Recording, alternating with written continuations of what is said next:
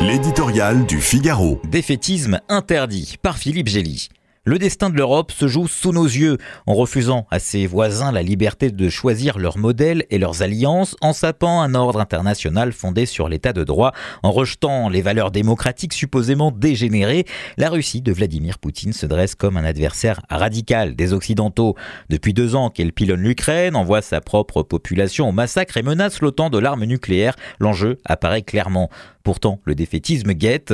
L'échec de l'Ukraine dans sa tentative de contre-attaque l'an dernier, les récents succès de l'armée russe dans quelques villages fantômes d'un front lointain pourraient faire croire que la messe est dite Nous avons tout fait pour aider Kiev et Poutine va quand même gagner. Pas si vite. D'abord, nous n'avons pas tout fait pour soutenir les Ukrainiens, loin de là. L'appui militaire occidental, tardif par principe, se révèle à la fois considérable et insuffisant en quantité comme en qualité. Il faut parfois donner deux chars léopards aux bricoleurs de l'armée de Kiev pour qu'ils en aient un en état de La défense antiaérienne fait toujours largement défaut, comme les missiles sol-sol capables de frapper derrière les lignes russes.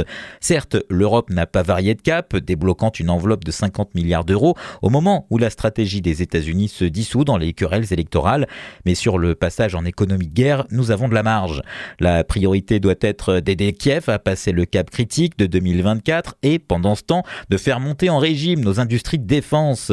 Le défaitisme appliqué à l'Ukraine scellerait notre pour longtemps.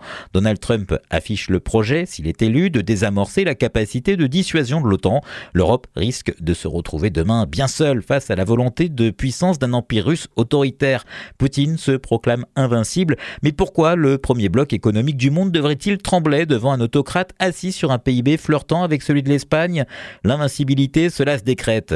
L'Europe fait face à un choix existentiel, soit le chef de guerre du Kremlin la fait voler en éclats, soit il en fait une force capable de lui tenir tête.